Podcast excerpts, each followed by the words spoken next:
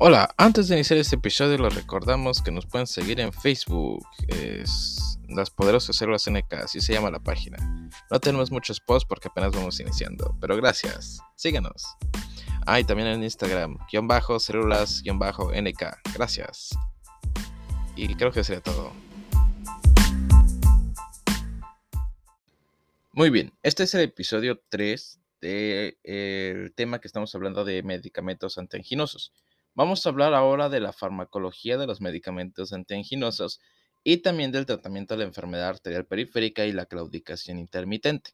Esto pues para complementar y finalizar eh, pues todo, todo el capítulo.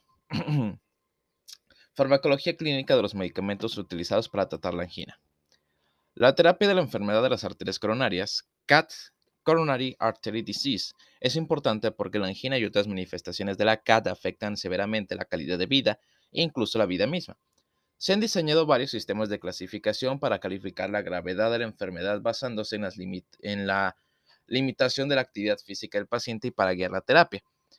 Eh, el tratamiento incluye métodos médicos y quirúrgicos. La angina refractaria y los síndromes coronarios agudos se tratan mejor con revascularización física, es decir, intervención coronaria percutánea, con inserción de stent o injerto de revascularización coronaria. El estándar de atención para el síndrome coronario agudo es el stent urgente. Sin embargo, la prevención del síndrome coronario agudo y el tratamiento de la angina crónica se pueden lograr en muchos pacientes con terapia médica. Debido a que la causa más común de la angina es la enfermedad aterosclerótica de las coronarias, la terapia debe abordar las causas subyacentes de la CAT, así como los síntomas inmediatos de, los, de la angina de pecho. Además de reducir la necesidad de terapia anti, además de reducir la terapia antianginosa, se ha demostrado que este tratamiento primario reduce los principales eventos cardíacos como el infarto de miocardio. La terapia de primera línea de la CAT depende de la modificación de los factores de riesgo como la hipertensión, la hiperlipidemia, la obesidad, el tabaquismo y la depresión clínica. Además, los medicamentos antiplaquetarios son muy importantes. La terapia farmacológica específica para prevenir el infarto de miocardio y la muerte consiste en los agentes antiplaquetarios, aspirina, bloqueadores del receptor de ADP y los agentes hipolipemiantes, especialmente las estatinas. Se ha demostrado que la terapia agresiva eh, con las estatinas reduce la incidencia y la gravedad de la isquemia en los pacientes durante la prueba de esfuerzo y la incidencia de eventos cardíacos, incluido el infarto y la muerte, en los ensayos clínicos. Los inhibidores de la enzima convertidor de angiotensina también reducen el riesgo de eventos cardíacos adversos en pacientes con alto riesgo de CAT, aunque no se ha demostrado consistentemente que ejerzan efectos antianginosos. En pacientes con angina inestable e infarto de miocardio sin elevación del segmento ST se recomienda una terapia agresiva consistente en colocación de stent coronario, fármacos antilipídicos, heparina y antiagregantes plaquetarios. El tratamiento de la angina establecida y otras manifestaciones de la isquemia miocárdica incluye las medidas correctivas descritas anteriormente, así como el tratamiento para prevenir o aliviar los síntomas. El tratamiento de los síntomas se basa en la reducción de la demanda de oxígeno del miocardio y en el aumento del flujo sanguíneo coronario al miocardio potencialmente isquémico para restablecer el equilibrio entre el suministro y la demanda de oxígeno del miocardio. Angina de esfuerzo. Muchos estudios han demostrado que los nitratos, los bloqueadores de los canales de calcio y los bloqueadores beta aumentan el tiempo hasta el inicio de la angina y la depresión del segmento ST durante las pruebas de encinta, en cinta de correr en pacientes con angina de esfuerzo. Aunque la tolerancia al ejercicio aumenta, por lo general no hay cambios en el umbral de la angina, es decir, el producto de la razón de la presión a la cual ok, el producto de la razón de la presión al cual ocurren los síntomas. Ok, para la terapia de mantenimiento de la angina estable crónica, se pueden elegir bloqueadores beta, agentes bloqueadores del canal de calcio o nitratos de acción prolongada. El medicamento de elección depende de la respuesta individual del paciente. En pacientes hipertensos puede ser adecuada la monoterapia con bloqueadores de los canales de calcio de liberación lenta o acción prolongada o los bloqueadores beta. En pacientes normotensos, los nitratos de acción prolongada pueden ser adecuados. La combinación de un bloqueador beta con un bloqueador de los canales de calcio, por ejemplo, propranolol con nifedipina, o, o dos bloqueadores de los canales de calcio diferentes, por ejemplo, nifedipina y verapamilo, ha demostrado ser más eficaz que los fármacos individuales utilizados solos.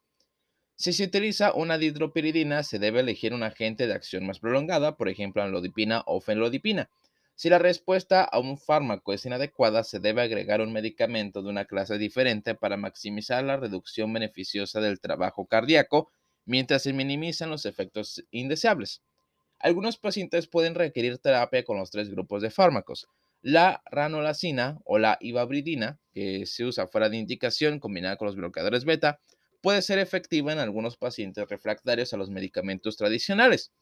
La mayoría de los expertos recomiendan la angiografía coronaria y la revascularización si no está contraindicada en pacientes con angina crónica estable refractaria al tratamiento médico con tres medicamentos. En el futuro, agentes como el alupurinol o la perexilina pueden ser útiles en pacientes que no son candidatos para la revascularización. Hablemos de la angina vasoespástica, vasoespática, vasoespática. Los nitratos y los bloqueadores de los canales de calcio, pero no los bloqueadores beta, son fármacos eficaces para aliviar y prevenir los episodios de isquemia en pacientes con angina variante. En aproximadamente el 70% de los pacientes tratados con nitratos más los bloqueadores de los canales de calcio, los ataques de angina de pecho son completamente abolidos. abolidos. En otro 20% se observa una marcada reducción de la frecuencia de episodios anginosos. La prevención del espasmo de la arteria coronaria con o sin lesiones arteriales coronarias ateroscleróticas es el mecanismo principal para esta respuesta beneficiosa. Todos los bloqueadores de los canales de calcio actualmente disponibles parecen ser igualmente efectivos y la elección del medicamento en particular debería depender del paciente. La revascularización quirúrgica y la angioplastía no están indicadas en pacientes con angina variante. Angina inestable y a síndromes coronarios agudos. En pacientes con angina inestable con episodios isquémicos recurrentes en reposo, la formación recurrente de trombos no oclusivos ricos en plaquetas es el mecanismo principal. El tratamiento agresivo indicado es antiagregante plaquetario con una combinación de aspirina y clopidogrel. La heparina intravenosa o la heparina subcutánea de bajo peso molecular también está indicada en la mayoría de los pacientes. Si se requiere intervención coronaria percutánea con colocación de stent y la mayoría de los pacientes con ACS son tratados con stent, se debe agregar inhibidores de la glucoproteína 2B3A como abcimab. Además, se debe considerar el tratamiento con nitroglicerina y bloqueadores beta. En casos refractarios, para el alivio de la isquemia miocárdica, se deben agregar bloqueadores de los canales de calcio. También se debe iniciar un tratamiento de reducción primaria de lípidos y una terapia con inhibidor de la enzima convertidora de angiotensina. Ahora hablemos del tratamiento de la enfermedad arterial periférica y la claudicación intermitente. La aterosclerosis puede ocasionar isquemia de los músculos periféricos, al igual que la enfermedad de la arteria coronaria causa isquemia cardíaca. El dolor, llamado claudicación, ocurre en los músculos esqueléticos, especialmente en las piernas, durante el ejercicio y desaparece con el, con el descanso. Aunque la claudicación no es una amenaza inmediata para la vida, la arteriopatía periférica se asocia con una mayor mortalidad, puede limitar severamente la tolerancia al ejercicio y puede asociarse con úlceras isquémicas crónicas, susceptibilidad a la infección y la necesidad de amputación.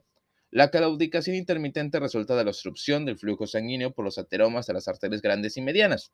La inserción del estén en los vasos obstruidos se está volviendo más común. La terapia de ejercicio supervisada es beneficiosa para reducir la claudicación y aumentar la distancia en que es posible caminar sin dolor. Para el tratamiento médico dirigido a la reversión o el control de la aterosclerosis es necesario medir y controlar la hiperlipidemia, la hipertensión y la obesidad. El cese de fumar y el control de la diabetes sí está presente. La fisioterapia y el tratamiento físico son de beneficio comprobado. Los vasodilatadores eh, convencionales no son beneficiosos porque los vasos distales a las lesiones obstructivas normalmente ya están dilatados en reposo. Los medicamentos antiplaquetarios como ácido acetil salicílico o copidogrel se usan a menudo para prevenir la coagulación en la región de las placas y tienen beneficios documentados para reducir el riesgo de infarto de miocardio, accidente cerebrovascular y muerte vascular, aunque tengan poco o ningún efecto sobre la claudicación. Se usan dos medicamentos casi exclusivamente para el, ah, para el ah, PAT. ¿Qué era PAT? PAT, PAT, PAT, PAT. Disculpen. Ah, arteriopatía, periférica, ¿cierto? Ok, se usan dos medicamentos que es exclusivamente para la arteriopatía eh, periférica. El silostazol, un inhibidor de la fosfodiesterasa de tipo 3, puede tener efectos integrantes plaquetarios y vasodilatadores selectivos. Se ha demostrado que este fármaco aumenta la tolerancia al ejercicio en pacientes con claudicación grave.